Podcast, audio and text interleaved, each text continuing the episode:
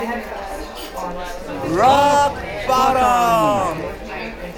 ックボトムチャンネルチャーリーです。タイトルコールはこの方々になります。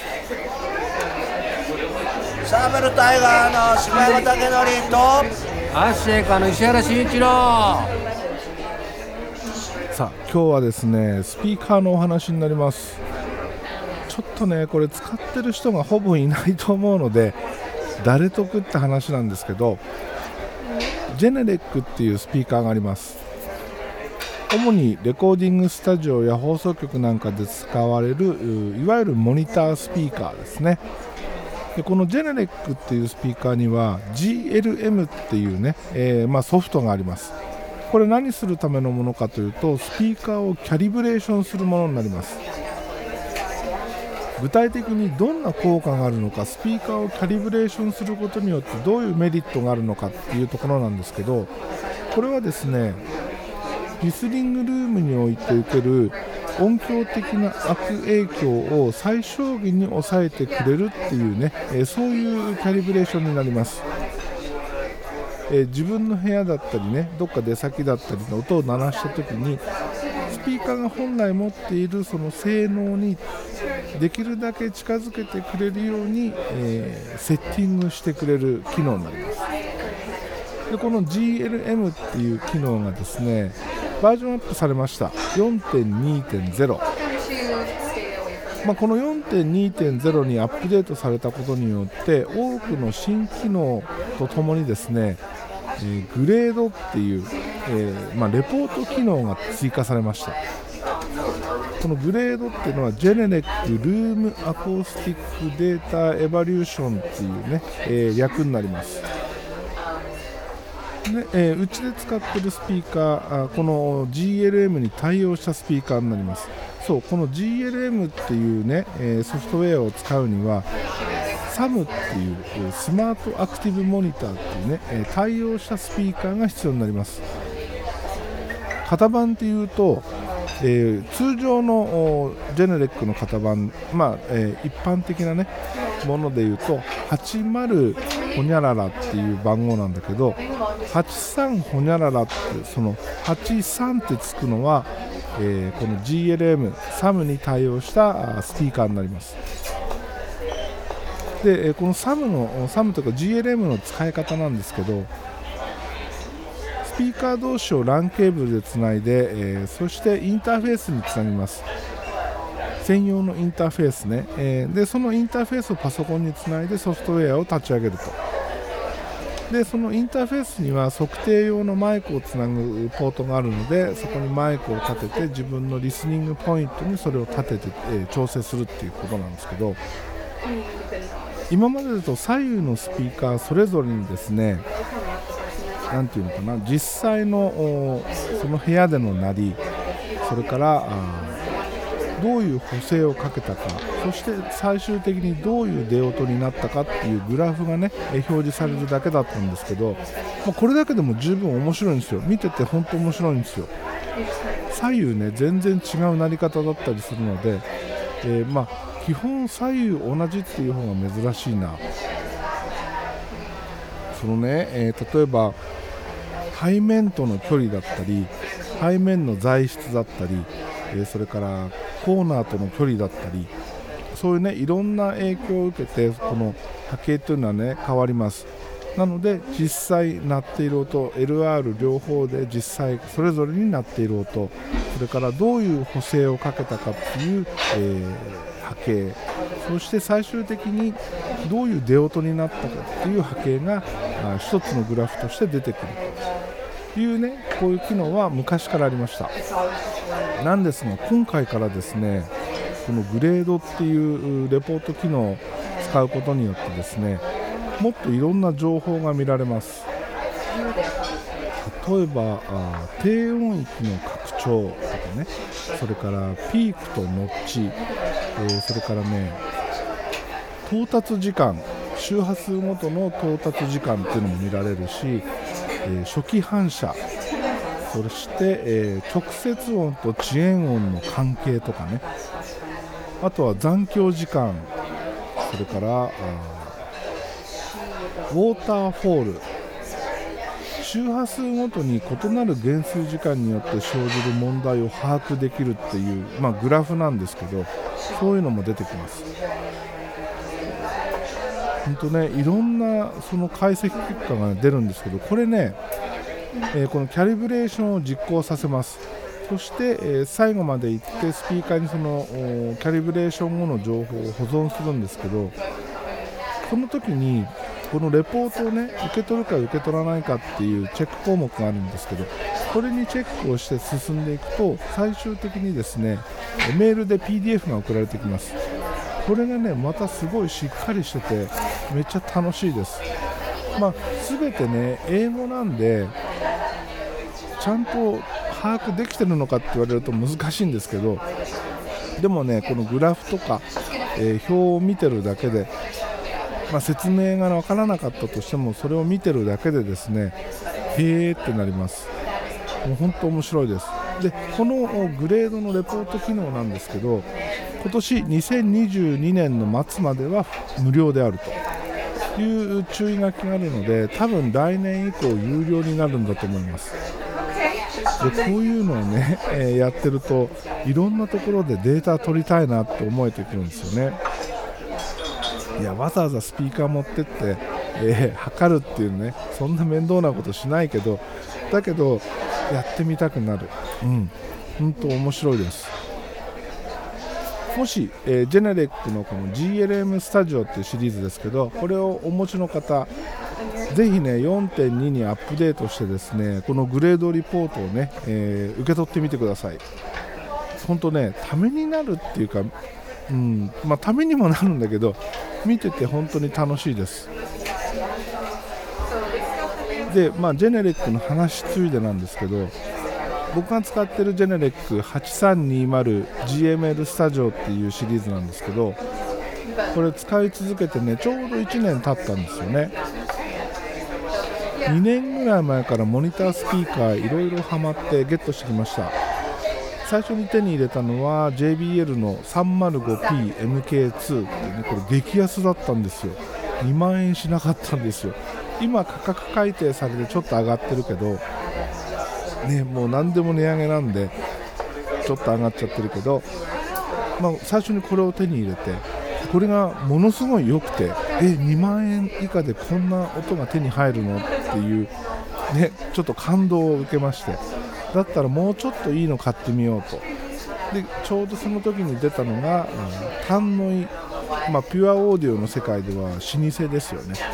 タンノイの、ゴールド5っていうゴールドシリーズっていう新しくできたモニタースピーカー、えー、それの一番小さいやつね。ウーハー系5インチ、えー、JBL の方も5インチだったので、まあ、同じサイズ感のもの。でそのゴールド5をオーダーしたんですけど世界中で超人気だったらしく手に入らない、えー、とりあえず予約だけ入れて、えー、いつになるか分かんないけど待っててねっていう状態だったんですよ。でその時に半年後になるのか1年後になるのか全く分からないって言われて、えー、まあ、今 305P あるし、まあ、とりあえずいいやってで予約だけ入れてたんですけどその、まあ、予約入れてゴールド5が来る前にですねちょうどねコロナのなんかのキャンペーンでアダムオーディオっていうところのね、えー、T5V っていうこれまた一番小さな、えー、同じくウーハー5インチサイズのこれがですねキャンペーン価格で少し安くなってる。でアダムオーディオっていうのはツイーターがね独特なんですよ、えー、普通のツイーターってね丸いドームツイーターっていうのが一般的なんですけどアダムオーディオの場合は平面のね長方形のツイーターなんですよアコーディオンみたいな形状になってる、え、そういうツイーターなんですけどこれはね試してみたいなと。でまあちょっと安くなっててお手頃だったしでそれ買ってみて。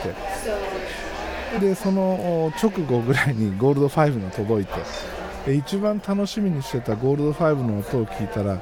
その3つの中で一番好みじゃなかったっていうね。でなんだかんだ、えー、一番よく使ってたのは T5V なんですけど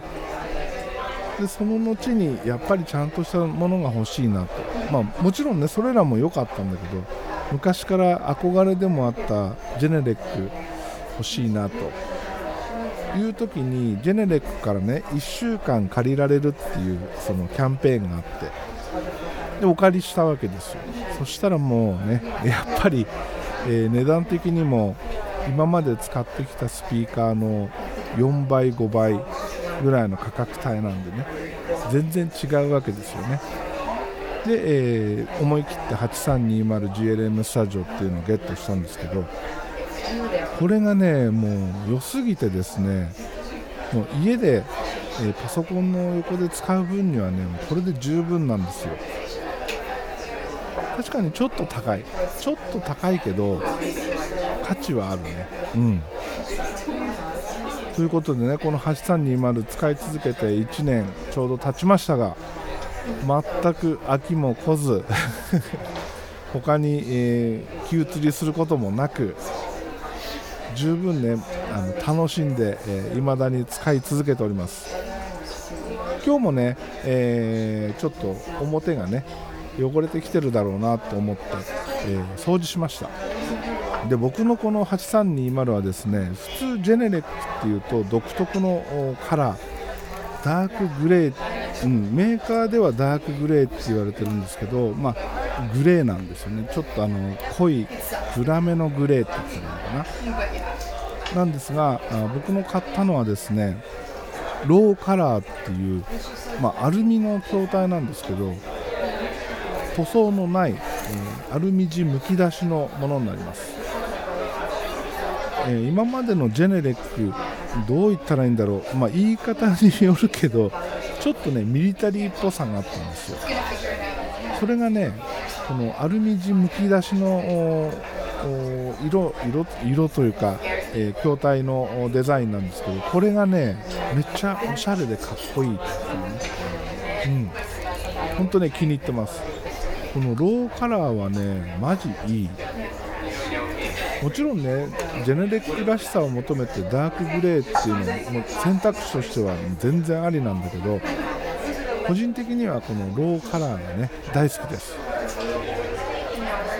でジェネレックはねそのスタンド周りっていうかなその、スピーカーの設置に関するそのオプションもたくさんあります。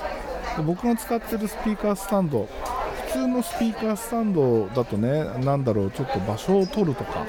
いろいろ邪魔なところがあったんで僕はですねマイクスタンドストレートタイプのマイクスタンドの上にアタッチメントをつけてえそこにスピーカーが載せられるっていうものを使ってます。これがねまた優れもんで いや本当ねよくできてる。いい感じにね、えー設置できます。高さもマイクスタンドだから結構高くできるしこのプレートもねすごいしっかりしててゲネレック小さいものすごい小さいんですよ、えーウーハー系これ8320は4インチ系になります。今まで使ってきたスピーカーよりも1インチ小さい。だけどウーハーは1インチの差なんだけど筐体そのものがめちゃくちゃコンパクトで比較すると親子ほどの差があります。今までのものと比較すると。その小さなスピーカーからえこんな音本当に出てるの？っていうぐらい、えー衝撃的な音が出ます。ただ、えーあくまでモニタースピーカーなのでピュアオーディオのスピーカーとは若干そのこうなんていうのかな開発の方向性が違うんですよね。スタジオモニターっていうのは制作時に音のチェックができるちゃんとチェックができるように作られてるスピーカーになります。なのでより迫力がある音とかねより高音が綺麗になるより低音がバシバシ出るみたいなスピーカーではないです。制作時の音をそのままモニタリングできるって言ったらいいのかな。えそんな感じのスピーカーになります。僕なんか結構あのレコーディングスタジオにいた時間が長かったのでこういう音全然なんていうか馴染んでるっていうか気にならないというか。いいんだけどでも初めてこういうねスピーカーを買った時にジェネレックをいきなり選ぶとえこんな音なの？これがいい音なの？って思う人もいるかもしれません。まあね一昔前顕著な例で言うとヘッドホン。モニターヘッドホンっていうのを使うといいよってその YouTuber の人たちとかもねよく言っててえ何を買えばいいの？ってなった時に一番勧められてたのがこれ超有名なんですけどソニーの MDR-CD900ST これをね、えーみんなこぞって、えー買ってた時があります。今でもまあ多いのかな。でこのヘッドホン何も知らずに周りから勧められてとにかくモニターヘッドホンならこれを買っとけば間違いないみたいな感じで勧められて初めてこういうものを買ったその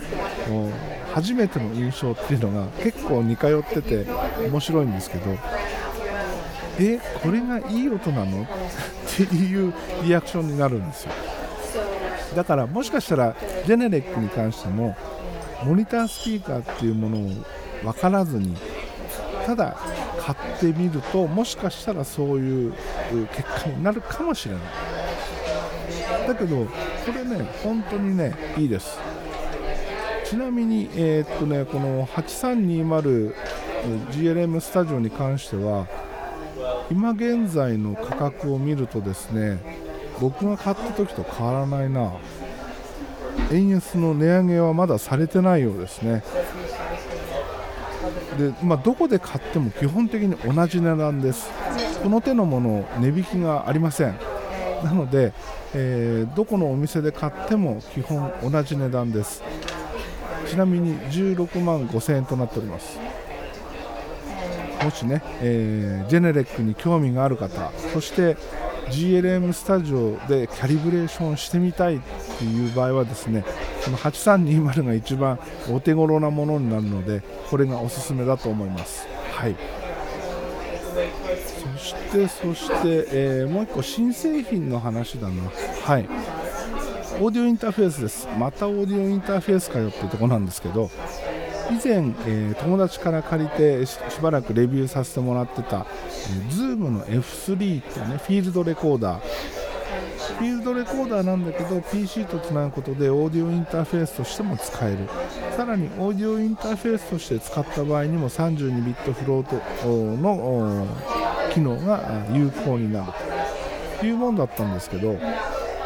今回 Zoom からですね据え置きの普通のオーディオインターフェースなんだけど32ビットフロート対応っていうものが出ます。現時点では発売時期価格に関してはまだ未定になってます。で、2種類2機種出ます。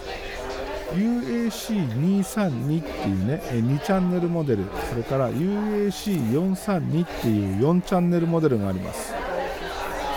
さすがね32ビットフロートを歌ってるだけあって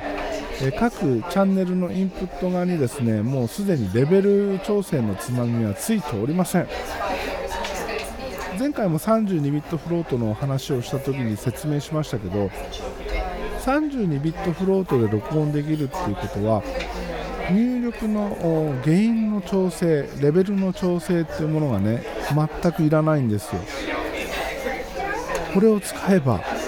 誰でも音割れすることもなく音が小さすぎることもない適切なレベルでの録音が可能になる。というもんですね。すごいよね。一体いくらなんだろう。F3 がですね ZoomF3 のフィールドレコーダーが、えー今現在3万7000円台ぐらいなんですよ。同じぐらいになるのかな。もしかしたらフィールドレコーダーよりもちょっと安いんじゃないかなと思うんですけどすごいでしょ。こんな時代が来てしまいました。今までねマイクのマイクとか楽器の入力レベルの調整っていうね意外と簡単そうで難しい分かりづらいっていうね、えーここで結構苦労する人も多かったと思いますがこの32ビットフロート対応機器で録音するとですねそういう調整が一切いらなくなってしまうというものになりますね。前にねあの F3 を借りた時に、えー録音の音を聞いてみてあこれだったら全然ありだなって思えたんですけど多分この今回出たインターフェースもね、えーその辺は問題ないんじゃないですかね。見た目もシンプルでそこそこかっこいいと思います。まあ、ただこれをこれに買い替えるかと言われると多分ないな。はい。なぜかというと基本32ビットフロートじゃないと録音できないようなものを録音していないっていうこととレベル調整に関してね別に苦手意識もないし普通にレベル調整ぐらいすればいいやっっていうところとちょっと突っ込んで撮りたいなっていうようなことができないからね、えー自動でやられちゃうとね。であと一番の問題はスピーカーをつないだ時のアウトプットの音がどの程度のレベルなのかなっていうのがね、えー全然わからないので多分これに行くことはないんですけどただこれからオーディオインターフェースをゲットしようかなっていう人にとってはね、えーとってもいい選択肢の一つなんじゃないかなと思います。そういえばねあのまたインターフェース変えちゃったんですよ。しばらくの間友達に貸してたモツの M4 これが戻ってきました。でこれからの時期ね、えーどんどん気温が上がるじゃないですか。今使ってるユニバーサルオーディオのアローっていうオーディオインターフェースものすごい熱を持つんですよ。やばいぐらい熱くなるんですよ。そのインターフェースのオンオフスイッチもついてないのでケーブルを抜き差しするしかないんですけどサンダーボルト3接続なんですよね。いちいちケーブル抜き差しするのもめんどくさいじゃないですか。だからつなぎっぱにしとくんですけどそうすると僕の部屋ですね西日がもろ差すのでめっちゃ暑くなります。でその中で電源入れっぱっていうのはとってもね心配なのでハードウェア的に壊れちゃうんじゃないかって毎年心配してたんですけどそれもあって今年の夏はですねモツ M4 で乗り切ろうということで今モツに乗り換えております。モツ M4 は背面に電源スイッチがついてるので、それでね使ってない時はオフにしておけばいいしいちいちケーブル抜かなくてもね、電源を触れると、まあ、そういうところもあって、今モツ M4 に変えました。でそれに伴ってですねチャンネルストリッププラグインも変更しております。ユニバーサルオーディオアローで使ってたチャンネルストリップ 2V88RS これが使えなくなっちゃうので今再びですね SSL ネイティブチャンネルストリップ2これにね切り替えております。まあその前回までの音との違いこれがね見えると面白いんだけど多分そこまでの変化はね出ないと思ってます。なんですが今回からオーディオインターフェースとチャンネルストリップのプラグインこれを変更しているというところになります。はいというわけでね、えー今日はこの辺で終わります。エンディング曲はヘルボイスヘルギター焼酎野郎でお別れです。ではまた次回です。